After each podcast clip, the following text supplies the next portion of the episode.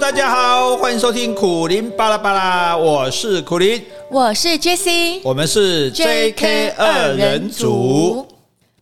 长亭外，古道边，芳草碧连天。晚风拂柳笛声残，夕阳山外山。天之涯，地之角，知交半零落。一壶浊酒尽余欢，今宵别梦寒。嗯，哎、欸，掌声鼓励，掌声鼓励。哎、欸，这个突袭哦，开始就唱歌，你躲都躲不掉。现在马上关掉，还来得及。好，保证今天不唱。确定吗？难讲，难讲。哎、欸，这首歌，哎、欸，这为什么要唱这首歌嘞？啊，今天我们要介绍一位大人物啊。哦，弘一法师啊，李叔同。因为这首送别是这个李叔同做的嘛。不过我们不是要说这个人的传记。这个人生平，大多数人都少多少都知道一些。我们要找，我发现找到一些他讲的话啊，那觉得非常的有意思，很值得跟大家来讨论。哦，所以我们今天要研究他。对对对，也不是研究，探讨。探讨，闲聊，好，这样比较没有压力。对对，所以今天主题叫做红衣法师说，说什么呢？我们大家等下一起来听哦。我相信大家都会有收获的哦。不过我们还是当然还是要先让可能有些人不是那么熟悉，所以我们要介绍一下这个红衣法师哈啊。为什么一个法师会做歌呢？哎，来，请请请，Jessie 小姐说明一下。因为呢，他曾经在日本留学，而且呢，他其实是一个音乐家。除了音乐家，他好像书法、诗还有篆刻都很厉害。那这首他在日本呢，他听到他觉得旋律非常优美。不过他为什么会填这个词？这首歌是日本歌还是？其实应该是美国一个音乐家做的歌曲。那他在日本听到的？对，因为日本人有把它填词。嗯，他在日本有听到这个旋律，他觉得非常优美。但真正为什么要做这个词是有故事的。那我。来讲一下这个故事哦。嗯，好，在李叔同十九岁的时候呢，他到上海认识一个文人，叫做许幻园。幻是幻想的幻，园是花园的园。那这个许幻园是上海诗文界一个领袖之一。然后呢，这个许幻园他有组织了一个文人的聚会，叫城南文社，也建立了一个寓所，叫城南草堂。那李叔同刚到上海的时候，他有为这个文社投稿。李叔同因为他文采很好，所以他每回都可以得到文社里面内部人的一致好评，觉得他写的太棒了，所以他们很快就正式邀请李叔同入社。后来许焕远呢，他在城南草堂，他也另聘一角，就邀请李叔同一家人来居住。所以在他们认识的第二年，李叔同有带着他们的家人住进这个城南草堂。那除了李叔同、许焕元之外呢，他们还另外有三位志同道合、以文会友的文人雅士，他们都算是名门世家出身的。所以呢，除了爱好文学、喜欢喝酒，哎，文人是不是都喜欢喝酒？哎，是不好意思，是的。喜欢喝酒，喜欢读书，游览名山大川。那这三位我介绍一下哦，叫张小楼、袁希濂、蔡小香。这五人一同在这个城南草堂呢，就结义金兰，号称为天涯无友，天涯海角的天涯。那这五人的组合，可能就是像之前的 F 四一样，在当时的上海可以说是名震一时啊。哦，文艺界的 F 五就对了。对，听说当时的上海人呢，只要听到这个天涯无友。就没有不交口称赞的。后来在李叔同的影响下，这四个人也慢慢对佛教文化感兴趣。只是在一九一三年呢，呃，这个许焕远呢家道中落。然后他就想要赴北京求生谋生，他来找李叔同。那时候李叔同已经从日本回来了，那李叔同就有感而发，写下这一首送别的词来纪念这个离别之情。嗯，所以这首歌后来是无数人传唱了哦，就是成为经典之作。这五个人除了其中蔡小香，因为他四十九岁就过世了，其他三人都皈依佛教，成为居士，成为在家居士，因为都有被李叔同影响。嗯，是好。那这个这个李叔同他很特别的地方在哪里？就是说，他一八八零年大概应该就是诶，民国还没成立之前嘛。民国是一九一二年成立嘛。出他出家出身是非常富贵，因为他爸爸官做的很大。然后他爸爸后来辞官，诶，辞官不是说什么辞官归故里去隐居，他们家做钱庄，诶，还卖盐，这个都是非常赚钱的行业哈。而且他爸爸六十八岁才生他，对他妈妈才二十岁，对啊，老年得子哦，这一点非常宠他的哦。那那李叔同也是个天才，他七岁就读昭明文学了。哎，我们连听都没听过啊！对呀，对呀，对呀，对，我读我读到台大中文系才听过。问题是，他就就他不是认识字而已。七七岁，我们一般还在学波波摸波。对，他已经会读昭明文学。十四岁的时候，他的书法还有篆刻，因为以前人写书法还会刻印章嘛。他已经闻名了，就是人家已经哦，五杰的书法家归回再续回来，天才少年。对对对，所以他到上海去的时候，上海他们办那个什么，每年类似我们现在文学奖作文比赛。就对，连三年他都第一名啊，所以他在上海就轰动文坛，就对了，跟着也跟很多这个诶文艺界的人士啊来往啊什么，所以就非常有文明。就像你刚刚介绍的什么什么舞友啊。天涯无友啊，天涯无友，天涯海角。好，好，那然后呢？就这样已经很厉害，对不对？然后二十岁他到日本去留学，你刚刚讲了，他去留学去学美术，嗯，去学西洋音乐，是对。然后他还组织了第一个，应该是中国第一个戏剧团啊，对对，叫做春柳社，春天的柳树的柳社。然后他还亲自上场去演戏，而且。最厉害的是他演的是茶花女，他扮女装，对，男扮女装。哎你讲那个时代里面演西洋戏剧，大家都还留辫子，他这边演西洋戏剧还男扮女装这样，所以他除了创创立首第一个文艺剧团，他也是。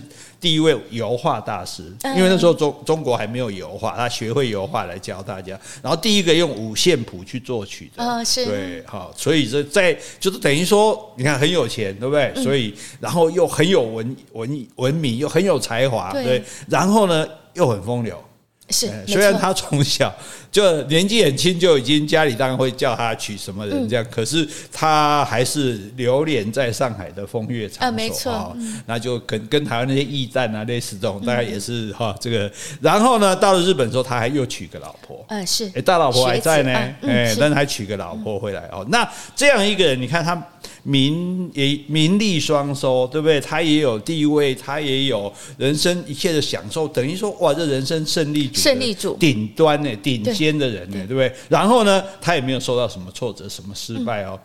三十九岁出家了，哇，那真的是繁华，一切的绚烂繁华归于平淡呢。等于说我本来有那么多，什么都不要了。嗯，哎，这个是一个哇不可思议的这种转变，所以当时非常的轰动，那非常多人去劝他说不用这样，你喜欢佛学，你在家修行就好了。你现在拥有这么多东西，你通通要丢开，这太可惜了吧？对，可是他坚持就是就是一定要出家，好到这个杭州的虎跑定慧寺去出家，而且他出家的时候把财产全部捐出来。嗯，哎，我都不要，我一毛都不留，这已经身外之物。对对对对对。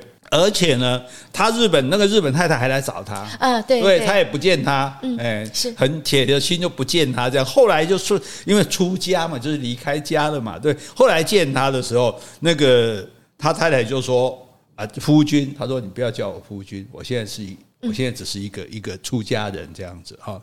那他出家之后，每天吃一餐饭啊，一碗白饭，一盘咸菜，一杯开水啊，是一辈子都这样。哎，哇，很清苦。对啊，你你出家也不见得要吃这么，对不对？素斋也有有不错的，可他就是对自己这样的要求，一直到六十三岁圆寂。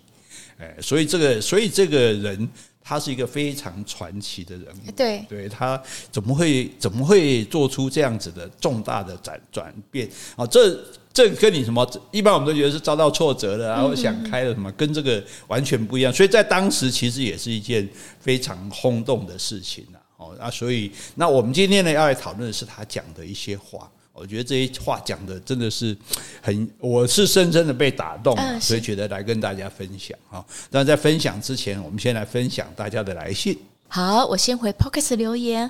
好，这位署名呢很长，我想他是名字翻译成英文的拼音 L I A N G H A O C H U N。他说很喜欢听老师上语文课，很精彩，有画面。如果是在课堂上，都不会打瞌睡。哎，我想应该是上次的《赤壁赋》。嗯，本人从这个教当年教书开始，就是以不让学生睡着闻名。闻名吗？因为讲课难免会睡着啊，但是我的上课学我的学生不会睡着，因为大家笑得很大声。啊，那很好，所以他没办法睡。哎，好，好，接下来感谢岛内的两位听众，第一位是台北的安娜，哇，这也是我们老朋友哦。他说这两天很忙，有个质疑农业部的新闻没有 follow 到。某天看新闻时，我只是说：“哦，原来还有这件事啊！”立刻被疑似某粉的朋友说：“因为你都看苦林，他不会说这些骂政府的事啊。”那这个安娜就回应说：“只是你没听到啊。”哎呀，其实那个朋友也都只看某些新闻，却自以为公正中立，无言啊！支持苦大帅，也谢谢你们好节目。好，谢谢。其实我觉得哈，这个诶，大家就是我们一直在讲嘛，我们要接纳各种声音，是。所以你你如果只看一种，你就只有一种想法。你要每种都看，对不对？然后你再提出你自己的看法。没有人是绝对公正的，也没有人绝对是中立的。每个人都可以有你的立场，但是你的立场第一要根据事实，第二要合乎逻辑。然后，那你你愿意？那你如果这样相信，对，你要坚持你讲 OK 的啊。就大家本来这个世界就是因为大家意见都不一样，如果大家意见都一样，那那多乏味。对啊，那不就变成西皇帝统治的中国了吗？嗯、好，来第二位是 Rita，他说感谢苦林老师和 Jessie 的辛劳。诶，我想这个 Rita 好像上次问我说如何在 iPhone 手机如何点五颗星的那一位 Rita。哎，对，谢谢你哦，Rita。哇，你真的是好有心，又帮我们点五颗星，又抖内给我们啊、哦。好，接下来要。回一封信，好，这封信呢，署名是 Joe，好，是一位男听众。他说：“苦林大哥，Jessie 平安。一九九九年，当时我大四，曾经扣印到苦苓大哥您的广播节目，与你分享我对电影《莎翁情史》的看法，对爱情高谈阔论。当时我用的名字是 Joe。二十四年后，听了你的苦苓巴拉巴拉一年多了，决定提笔写信给您。”于是想向您请教关于感情的问题。一年多前，我离婚了，结束了一段十二年的感情。我的工作状态不稳定，虽然都是在做很热血的工作，但因为不容易看到成果，所以心情长期处于低潮的状态。我忽略了我的伴侣是需要陪伴的，需要温暖的。也因为如此，他也常会因为细故跟我争吵。说出一些伤害我的话，让我很受伤。我们没有找到一个彼此可以沟通的方式，终于我们和平的结束了这段感情。我想请教您的是，离婚至今快两年了，我仍然常常想起他对我的好，以及我们曾经有过的美好时光。当然，我也很清楚，我们不可能再复合，因为彼此对对方造成的伤害也很难放下。只是离婚后，我常常陷入了一种自责的状态，觉得为什么自己当初没有能够善待对方？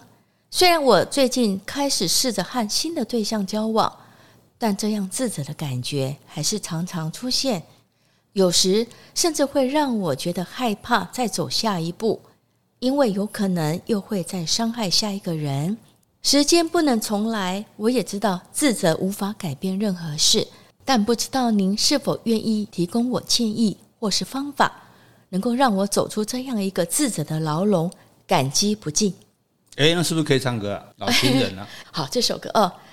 人说情歌总是老的好，走遍天涯海角忘不了。我说情人却是老的好。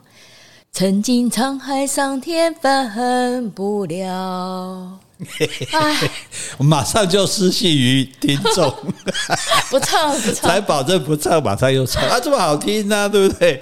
哦，这个情人都是老的好哈，这个有时候我们对失去的东西，我们会美化它，就只想到好的部分这样子哈。那可是，诶，我觉得王者已矣啦，过去的事情就算了哈。那你自责这是 OK 的，没有关系，但是。自责不是说就担心下次不好，而是说，因为我自责，我譬如说你今天打球失误输掉了，你自责嘛，我怎么会失误呢？你下次就努力不要失误啊，对，对，你要把它变成下次，就说上次没做好，我这次把它做好就对了哈。所以我觉得你如果再带，因为其实我觉得这也是很多人的问题，就尤其是男生，就说啊，好像在事业跟在感情或者婚姻之间很难取得平衡这样子啊。那你觉得我辛苦努力赚钱啊，结果老婆埋怨这个埋怨那个这样子，那我觉得重点在有几个，一下简简单讲五个重点。我跟你讲，专家不是吹牛，你不要讲你这样是为了这个家，或者说为了你，为了对方。对，这种就是你其实就是为了你的事业，你想要努力，想要成功，没错嘛。那你但是当你把你把这个事情赖赖到对方头上，或者大家说这是为了我们家头上说，其实是在替自己找借口开脱。所以你千万不要这样讲，这样讲只会激起对方的反感。我又没有要你这样，对不对？好，所以不要这么说。那第二个就是说，你人当然你可能你从事的工作就是很忙碌或者时间不固定，但是你人不在，你心要在。嗯，你要让对方感觉说，哎，你就那我们在在一起啊嘛，吹我们在一起创啥？对你今天哎传个赖这么方便，你任何时间传赖一下说啊，现在休息喘口气，今天在搭车哦，或者现在加班，老板今天又要折磨我们的，哦，让对方感觉说。你你是在的嘛？你的心在他这里嘛？只是你人没办法在这里嘛？对，就像我们去当兵两年也很少回来啊，可是你就要不断的写信是一样。我觉得你的心要在这一点啊，不要说你在工作中就完全把对方置之度外，那对方就有一种被冷落的感觉嘛。对。那另外第三个就是你在做这些事情的时候，你要让对方跟你一起有成就感。啊，是，哎，尤其是对方如果是没有分享了，对他这个家庭，如果你要告诉他今天哇，我做了什么什么事情多棒多棒，我们今天拿一个客拿到一个多难的客户，让对方能够参与你这个，而不是回来说啊累死了懒得讲，对不对？他哎，人家鬼刚给出单立登来，觉得你你这么，因为你得到这个成就感，所以你愿意这么付出，但是他没有啊，所以你要把这个成就感分享给他，嗯、我说，然后对方也会觉得说哇，很棒很棒，那那他就不再就比较不会去抱怨说哎。为什么你都冷落他这样子，对不对？然后第五、第四个就是说，不要带着情绪回家。嗯哦，就你今天工作有一点挫败，有点什么东西，这些东西你可以回来哦，心平气和跟太太说，因为要分享，当然也要分担嘛。今天啊，一件事情失败被老板骂，但是你不要因为那个情绪不高兴，回来就哦，嫌东嫌西啊，摔东西啊，或者是口气很坏啊，然后对方莫名其妙。为什么？为什么把气出？丢啊，气出在我身上，这个也是很重要的哈。那最后第五点就是说，你即使你说，哎，我也有找时间陪伴他，哎，陪伴重重点是那个陪伴的品质啊。你陪他的时候是各自在那边做自己的事情，你陪他的时候半天都不讲话，对，你陪他只是一个形式，那这种陪有什么用？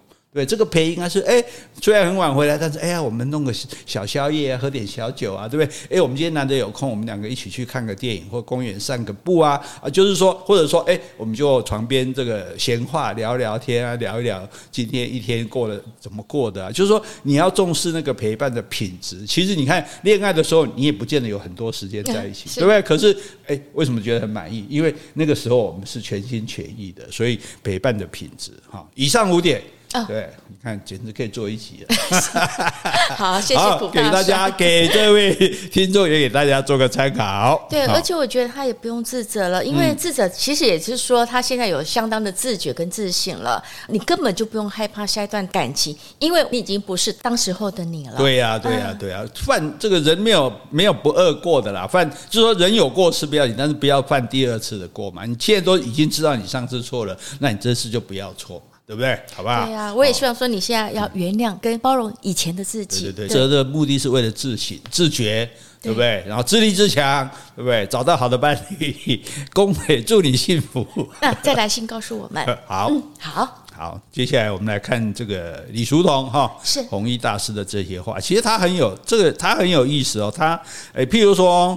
他出家之后呢，诶，有一个他的学生，因为他教油画嘛，像丰子恺啊，很多都是他的学生。有个学生就去也想要出家，他就讲一句话，他说：“莫以为佛门清净，把持不住一样有烦恼。”啊，是。哎，这我觉得这个话就是，所以我就觉得他就是一个很有智慧的人。你不是说哎，你来出家就来吧，然后婆婆就很好啊。他说：“你如果把持不住，还是要会有烦恼。”就像他在那里过的那个生活，也没有人要求他，都是他要求自己的嘛。然后还有一次，徐悲鸿去看他，然后看到他庙里面有一棵很老树哈，发了一个新芽这样子。是，他就说：“哎呀，这个大师，这个这个老树被你感动了哈，然后都居然都长出新芽来了，是这样。结果他说什么？他说。”是因为我每天浇水，是我实质的有动作，对，对，是你不断的浇水，你有这样的爱，有这样慈悲心，即使是一个已经枯的老树，你还是每天帮它浇水，它才长出新芽的。它不是被我感动的，不是被我的心对对，所以我就觉得他就不是一个说唱高调啊，云里来云里去的，所以我才觉得他说的有些话。这个不是，我觉得不算是佛门佛教里面的教义，可是我觉得对我们每个人的生活其实都还蛮不错的，所以我们就来给他讨论看看。好，来，你来念第一条，第一条啊。独处是为了不陪他人演戏，不争是为了放过自己内心，远离是对伤害最大的鄙视。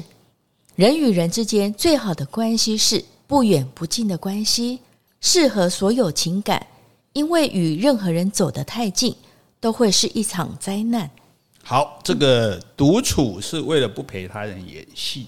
哎，你有没有这种感伤？这种感觉？哎，我觉得应该都有啊。因为你独处的时候呢，你开心，你要挖鼻孔，你要放屁，没有人在意，没有人管，而且你不用去怕不好意思啊。对对对。但是只要有一个人，即使再亲的人在旁边。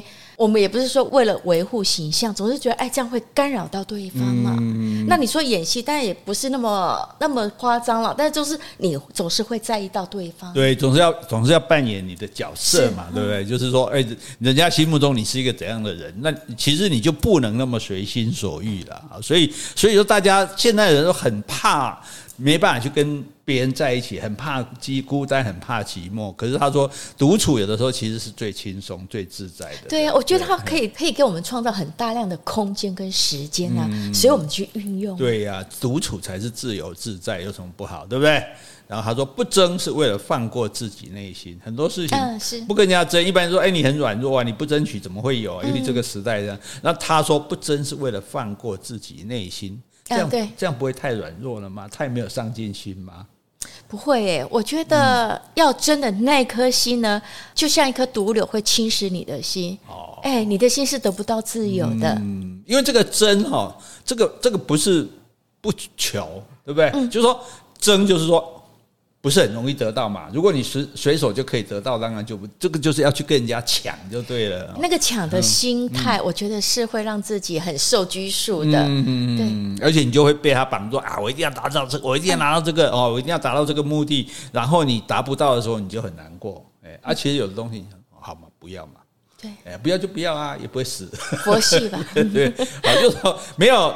那所以他当然这就是一种人生的这个体体验了哈。那大家可以各自有各自的想法，就是，但是我觉得他有些话是，哎，有时候我们对可以想一想，想一想会觉得，哎，好像是哦，干嘛一定要争这个？我我没有这个也也不会怎么样啊。有时候其实有时候就是一个好胜心。没错，哎，我就是不要输他，我就是要。后来你想到之后，这个没有也没关系啊，对不对？退一步不就海阔天空吗？对对对，哈。然后说远离是对伤害最大的鄙视啊，嗯，这一句话我觉得，尤其大家在网络上，是不是很多人用语言伤害你？是啊。封锁他就好了啊！嗯、对，我就远离你，对不对？远离你，我看不起你嘛！你用这种粗鄙的话来来来我，我污污玷污我的版面，对不对？嗯、我就不要，我就不要理你了。所以这就大家很多人说，哎，一边看别人对你的留言，一边气得要死，你干嘛要看？嗯、对不对？你不要看就好了，因为你看了你就一定会气嘛！啊，气了一定气就是你受伤嘛。对不对？他可能就是要你气，对呀、啊，他就是故意要气你的啊，对，那你你气了，你就中计了啊，对。那像这种，因为这是刻意伤害你的人，这跟批评不一样。如果有人批评你说，哎，比如我们节目这样讲讲错了，我们很感谢啊，我赶快改啊，嗯、对，对不对？但刻意去要伤害，呃，比如说侮辱你的人啊，讲难听话的人啊，你你要你就要鄙视这种嘛，你这种人怎么这么没水准，对不对？我就远离你嘛，对，对，我就不要根本不要有机会跟你接触啊。所以我觉得这这。这些话其实都值得大家想一想，哈，对，就是人跟人的关系，我们不见得要去符合，去让每一个人满意，我们也不见得要去胜过每一个人，而且我们也不一定要在意每个人对我们的想法。嗯，是，就就这三这三句，哎，总结起来就是这样啊。然后他说，人与人之间最好的关系是不远不近的关系，适合所有情感，因为跟任何人走得太近，都会是一场灾难，是这样吗？那我有个一句话，我有个密友不行吗？要像我们两个这么要好不行吗？人家说君子之交淡如水，嗯、小人之交甜如蜜啊。对对对对对，所以这个君子之交淡如水，年轻时候我也不能接受。我觉得什么淡如水都没意思。当然，麻吉麻吉好朋友对不对？生死肝胆相照，生死已知啊，对不对。可是问题是，你要知道淡的东西。淡如水，它可以长久。对，它会慢慢长长的流。因为你如果每天都热情，哦，每天都热情洋溢，你三缸热情都用完了嘛？啊，你最慢慢的老，就哎，你的朋友细水长流，十年、二十年、三十年。因为其实你们可能见面也不多，偶尔探问一下。可是那个友情是在的，当他有需要的时候，你也是会为他挺身而出的。对或者当我们重新又接触的时候，其实那种感情又回来。对啊，不会因为时间而改变。对，也没有觉得说我们多久不见了这样子。所以说，所以不要跟就所以跟任何人走得太近，都会是一场灾难。它这等于是一种警告啦。他意思就是说，你可能不要跟人的关系太紧紧密，而必须有对他依赖他。嗯，对对，会怕生成依赖。对对对对，即使是伴侣，也有各自独立的空间啊。对，像我们，我们虽然两个人在一起，我们也是可以很放心的放屁。没有，我还是会说对不起。对了，对，我也有我也有，这个是，就至少没有拘束嘛，对，不用穿什么啊，对，这讲什么啊都无所谓啊，对，好，那。所以，其实他这里要强调一点，就是说，孤独，孤独是干嘛？孤独是跟自己在一起。啊，对对，蒋勋老师也有讲过孤独六讲。我觉得大家很多人觉得孤独好可怕，一个人好可怕。其实那是因为你不不会跟自己相处。对，你要学跟自己相处，你要自己一个人哦。而且这个所谓的一个人，不是你一直在那边滑手机哦，那个不算，因为那个你还是跟世界有连接。有些时候你要暂停对世界的连接，而恢复到对自己的内心，对对，跟自己讲讲话，跟自己聊天。哎，我今天做的怎么样？我今天过得如何？我现在成为一个我希望变成这样的人吗？对，我对这世界有所亏欠吗？有所感恩吗？就是不要忘了跟，就不要失去跟自己相处的能力。没错，哎呀。你就假设说，有时候要被，万一要被抓去关。哎，所以我觉得有一句话说，独处就是正视自己内心真实需求的途径。就这个方法，你才可以正视你内心的真实需求。独处的时候呢，我们就不需要去改变或迎合别人啦，嗯、也不用在乎别人对自己的态度和看法。嗯，嗯，对啊，对啊。所以我们家，我们家，我们两个虽然我们两个是看，你在看后面看拍面，说我们两个是 Seven Eleven 的。二十四小时那种哦，没有啊，你偶尔会去台北，对，你偶尔会出门。其实我们两个在家的时候，有时候你也会自己跑到另外一个配对，自己独处这样。其实那是蛮好的，这样哈。对，所以这一点哈，那大家可以来想一想，或者大家有什么看法，也可以来跟我们分享哈。好，我们看第二条：天若欠你，天必还你。你尽管善良，福报在来的路上，照顾好自己的健康和情绪。你的这一场人生就已经赢了大半，其余的上天自有安排。嗯，这一句话，因为。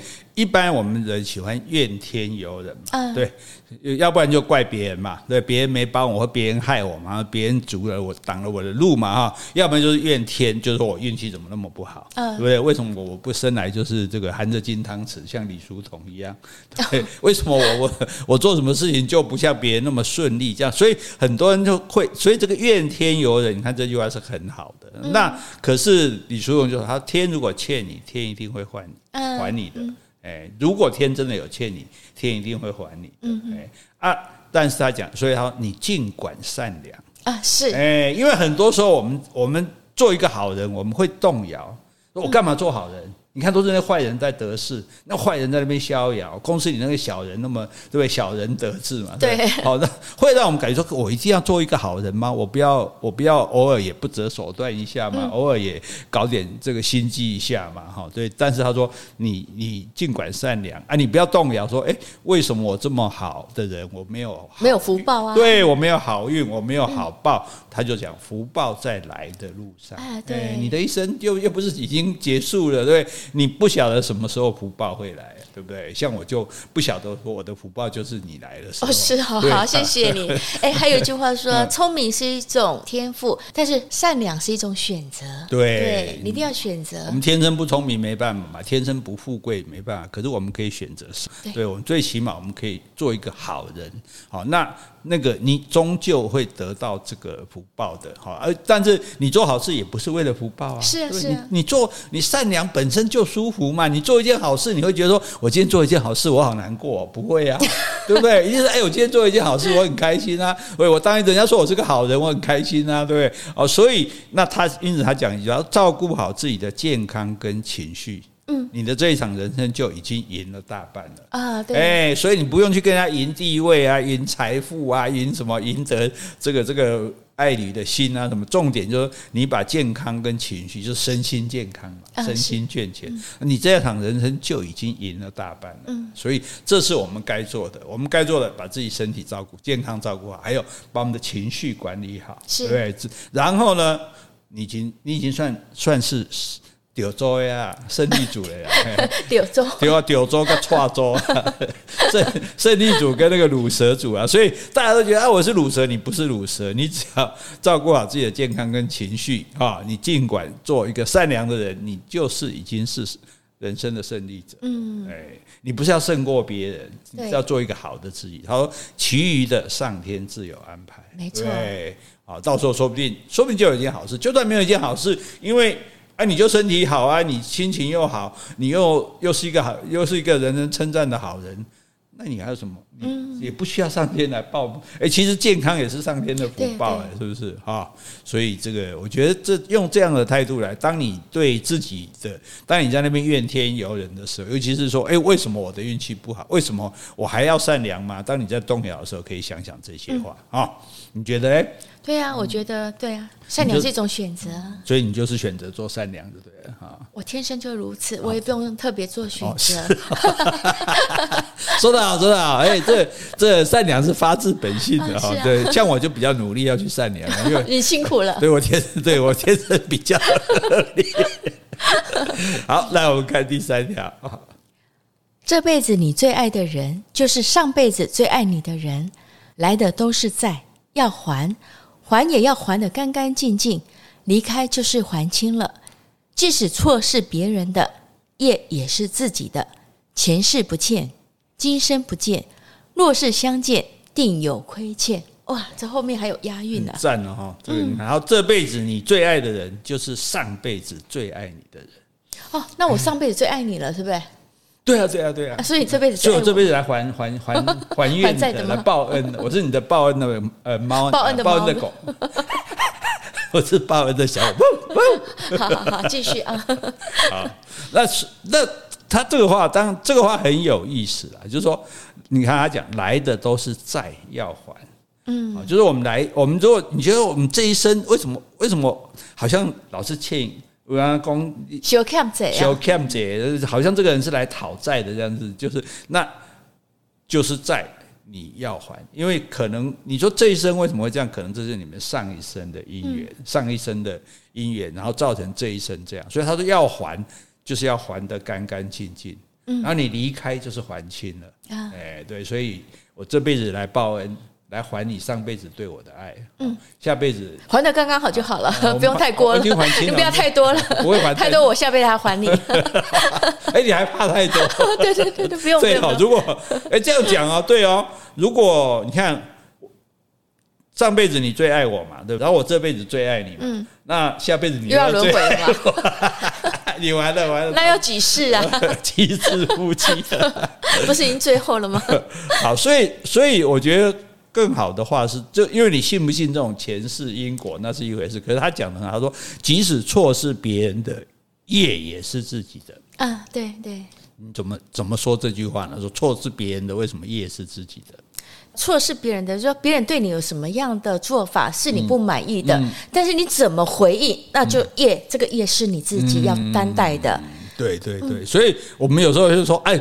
譬如我们会替人讲，呃，社会对他不好，所以他就怎么样？譬如反社会啊，或者做一些坏事啊。可是业是你自己的。对，对你今天即使遭到再不好的待遇、再不公平待遇，你的身世再坎坷，可是你。作为一个好人，你会得到怎样的回应？跟你作为一个坏人，你会等到得到怎样的回应？那都是你自己的业。对，所以你别再话好人，人对我拜，我就所以我对人拜。对，这世界对我不好，我就对伊不好。但对伊不好，还是那是你自己的业哈。所以他说前世不欠，今生不见。嗯，哎，我们前辈如果没有相欠哦，这辈子不会见到的啦。哎，对呀，所以呢，我记得有一部电影叫《一代宗师》，那个章子怡演的，他有一句话，我觉得写的很好，讲的很好。他说：“世间所有的相遇都是久别的重逢啊，世间所有的相遇都是久别重逢啊，所以上一辈子连续来的，对，我们都不是这辈子才见到，我们上辈子就见到了。上辈子我欠你，所以这辈子我来还啊。你也没有欠我很多了。”你不要怕了，怕你还，你怕下辈子要还我。他说：“若是相见，定有亏欠呐，哎呀，我亏欠你嘛，你对我那么好，对不对？我一定要这个尽力的还你嘛，对不对？啊，好，对，我有喜欢的一本书，叫做《前世今生》，嗯，这是美国一个精神专家，也是一个心理治疗的博士，叫魏斯，他写过好多本书，就是他帮病人回溯、催眠回溯。其实你可以发现，你这辈子可以成为家人的，可能这辈子我爸爸，可就上辈子是我的老师，嗯。这辈子我的妈妈，可上辈子是我的姐姐，其实都是有相对的呃对应关系，所以才会延续到这辈子的。我就蛮相信这样轮回的。好啊，我觉得我觉得这样子啦，就是说，就算你不信这个，那你也就想说，为什么我碰到一个人这样，我就是诶，为为什么我就愿意为他付出，愿意为他牺牲？你就说，就算你是欠他的嘛，嗯，对，好，就算你是欠他的，好，这样也也这样心里也比较比较甘愿呐。那话呢？哦，为什么？为什么我都这样试试？那你可能你就是上辈子欠他，对哎呀，哦，我是很高兴那个上辈子欠你啊，哎，幸好欠到你这样一个美女啊，我有机会来报恩。好，继续啊，好，继续啊，好，来第四条，人生不过三万天，借腹皮囊而已，生命没有永恒，时间一到，该老的老，该走的走。临了空空，没你也没我，无一物带走。我们最终只是时间的过客，何必执念？努力过后，得失随缘，自在随心。我觉得这个也是蛮可以令人感受的。我觉得如果你看到这个东西有感受，表示你够成熟，这样子。呃，也够够老了，够老不一定成熟啊，不要说成熟了，对，够有智慧了哈。因为有些人即使年纪很大，他还是缺乏智慧。还是不成熟的，人生不过三万天，就像我们我们我们这样平常有时候开玩笑说，哎，你买你买差多了，看这你嘛不几万刚好啊。啊，以我们中中老年人来说，再怎么算，确实没有一万天。哎，所以你算算，你的人生才三万天。而已，对不对？一年三百六十五天，你你也不见能活到一百年啊，是不是？好，所以他说借付皮囊而已。这个皮，这个，所以我们讲，甚至还讲臭皮囊，因为这皮囊到底最后会会坏掉嘛，会臭掉嘛。就是说，所以我们的灵魂只是借用我们的躯体而已。是。然后这个躯体借到，因为躯体一定会老旧坏掉嘛，对不对？然后灵魂就离开了嘛。所以生命是没有永恒。哎，没有永恒的。当然，你可以说，哎，你的孩子跟你的孩子毕竟是另外一个生命，对。所以时间一到，该老的老，该走的走，临了空空。对，最后最后是空嘛，最后最后还是还是空的嘛，所以没你也没我嘛，到时候你就没了啊，我也没了啊，对不对？无一物带走，跟这一句最重要。你离你今天这个在这个生这一生里面，你争取到任何的东西，你再有名、再有权势、再有富贵，对不对？你世界首富，你一走，你你什么什么都带不走，大家都一样啊，这一点很公平，很公平，让我觉得很安心，很安慰，对不对？大家都你看。这生命是公平的，在一第一大家都会死，第二死的时候大家什么都带不走，你看很好啊，对啊，所以那如果是这样的话，那所以他说我们最终只是时间的过客，嗯，没错，我们是对不对？所以这个其实我们那个中国古代来讲嘛，万物之逆旅嘛，就是我们只是我们只是在这边做客这一段的时间而已，所以它重点在哪里？何必执念？嗯，哦，就不要说执念就是怎样，执念就是我我非一定要对我非怎样不可，嗯，我非要赚到多少钱不可，我非要娶到她不可，我非要多有名不可，我非你的人生只要有说我非怎样不可，你就会很痛苦，对，因为你没有办法。想要怎样就怎样了，对不对？你再再厉害、再努力、再那个都都不见得，所以就说不要有这种，尤其这种我执，对，就说我非怎样不可这样子，这这这样子的一种只会让自己苦恼，你就一直陷在永远的不满足里面啊。但是，所以我觉得，但是他那你说哦，人生到最后都是空，那我现在就摆烂啊，干嘛要要去做这些？要要去做自己。经过这些过程呢，可他就讲，他说努力过后是你还是可以努力。对，我想过好日子，我还是要努力。我想要得到一个人的心，我还是可以努力。但是我不要说我非得到不可，我没有就不行啊！你我就是努力，努力过后得失随缘嗯，是对不对？我得到了啊，这奇怪和面啊！如果没有，那你就没有那个缘分嘛，对啊，对不对？人跟人就是有缘分，有时候有很。你也可能失去很要好的朋友，失去很要好的亲人啊，或者伴侣啊，啊，那没办法啊，啊，人生本来就这样啊。其实你早晚要失，终究要失去他的啦，对不对？不然你们总就会离开这个世界嘛，那还不是失去嘛，对不对？啊，得失随缘，重点是自在随心。对，你的心要，你的心如果想说啊，没有什么东西非是我的不可。我没有什么非要不可，好，我能得到哇，这是我的福气，好好的珍惜。我如果得不到，那我也就认了，好，那就这就不该是我的，哦，那我就去看看还有什么是我可以得到的。没错，安利安利生消极吗？没该是不会，我觉得这个有点呼应到上次我们讲的《赤壁赋》，嗯，只有江上的清风，山间的明月。送到耳边听到就是声音，进入眼帘的看见形色，这些是不会被禁止的。我们就是享受造物者给我们的保障。而且我觉得，在弘一大师他在去世的三天前，他有留下他的遗迹墨宝。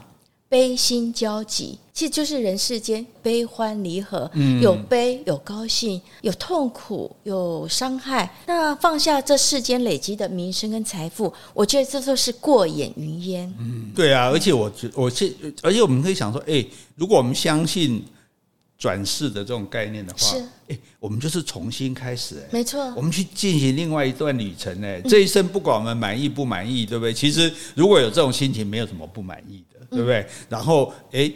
那我们现在生命结束了，大家都一样，都会结束。那结束了之后，我到我去进行下一段旅程，重新开机。对啊，不管好不好，我从头开始，哎，说不定对不对？又至少是新鲜的、新奇的，啊，对。比起活一万年，那好得多了。我觉得那个长长寿人才要烦恼吧。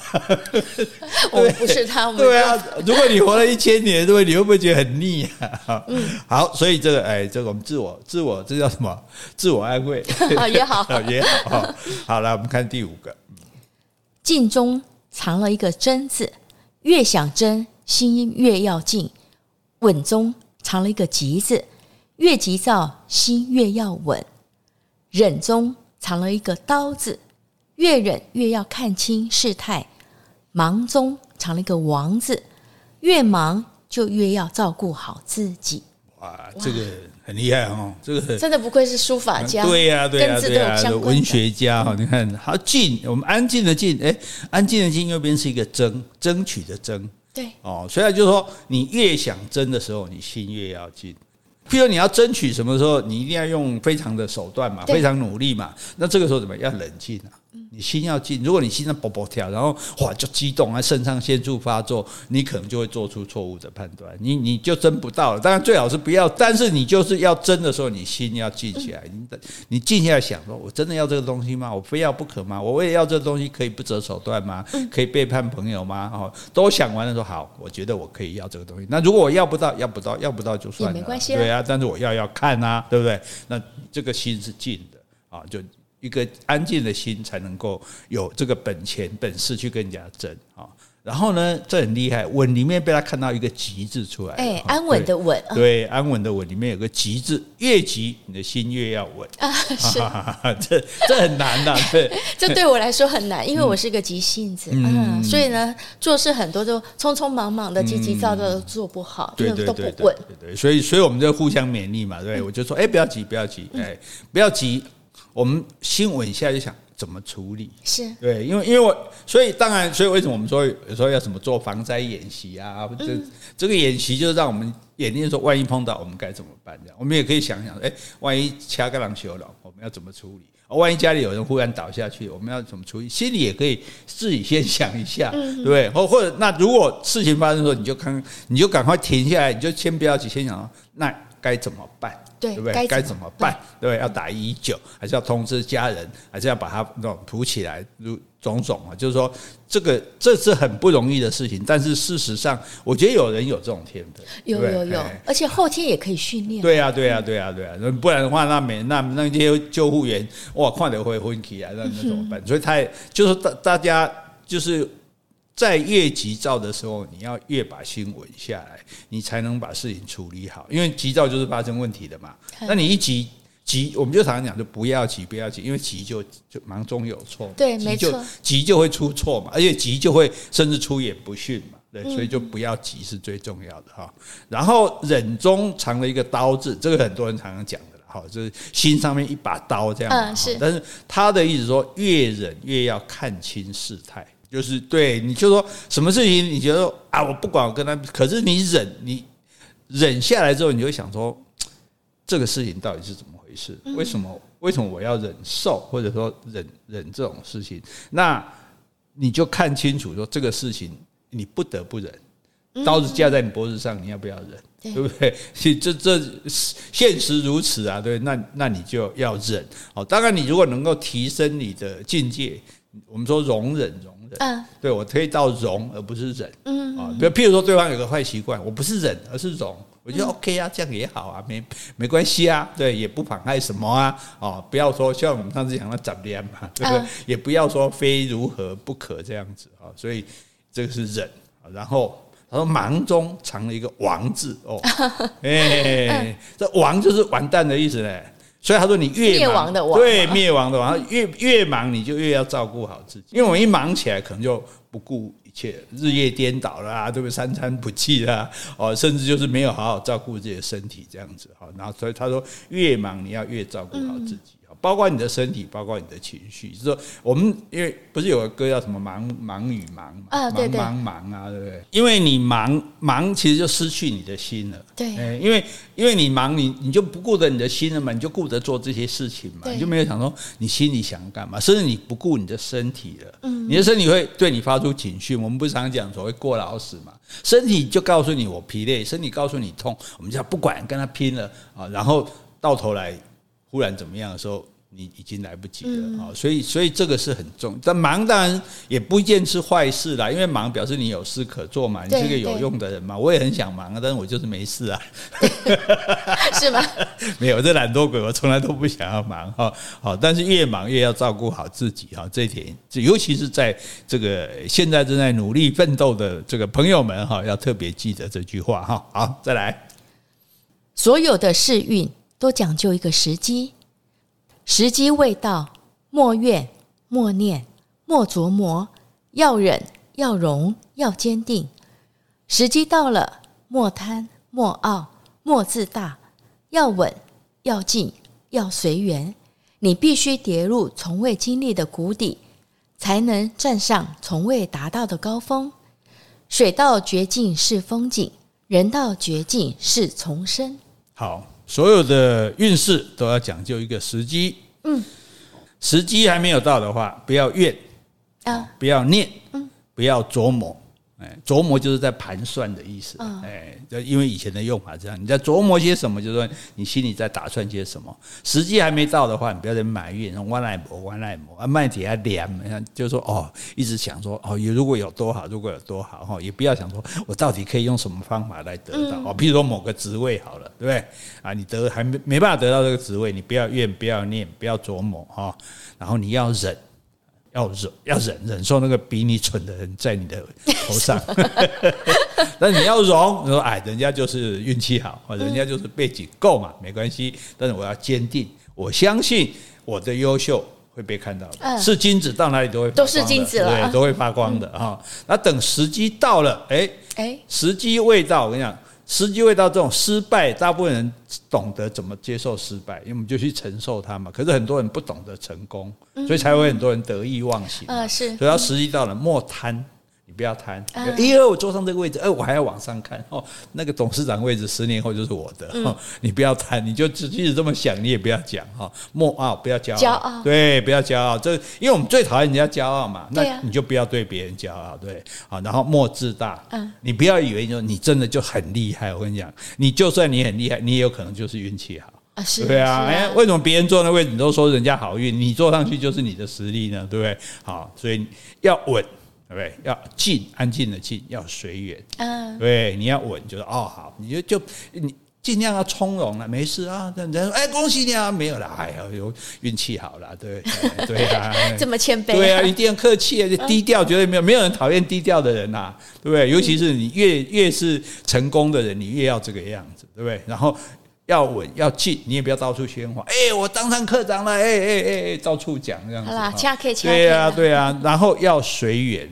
啊，就说你有这个机运，那达到了，我们就得到；如果没有，没有就没有啊，我们就是没这个机运而已啊。而且他讲一点哈，你必须跌入从未经历的谷底，才能站上从未达到的高。哎，没错哦。哎，人如果没有受到那个这么大的挫折的时候，他不知道说要怎么样去奋起到最最大的高峰这样子啊。所以他说：“水到绝境是风景，人到绝境是重生。”啊，这个本人有深深的体会，也就不用跟大家多说了。欸、我也想到王维一首诗：“行到水穷处，坐看云起时。”对对对，有有时候就说，人生当然我们希望人生都都没有挫折了，但是如果有一个大的挫折的时候，有时候这个挫折反而对你是一个很好的，是个礼物吧？对，是一个很好的历练，就说啊。哦，然后让你知道说，哦，原来原来我错在哪里，原来我没那么了不起，原来我没那么厉害，我该怎么做？我该重新调整自己去面对这个世界。我没有，就有时候挫折是命运对你打的一个耳光，让你醒过来，认清这个世界。诶，我们最后这句也不错嘛。好，那今天跟大家分享这个弘一法师哦，李叔同这些话哈，那我觉得都蛮值得大家想一想的哈。那希望大家也好好的思考思考，希望能对你有所帮助。那也欢迎大家哦，把你的想法哈那个也写下来告诉我们。好，我们今天就讲到这里。如果你喜欢今天的节目，欢迎留言或是寄 email 给我们。无论是加油打气、发表感想、提出问题。或是想要听什么样的题材，我们都很欢迎哦。也可以打五颗星或者 donate 给我们哦。谢谢，拜拜，拜拜。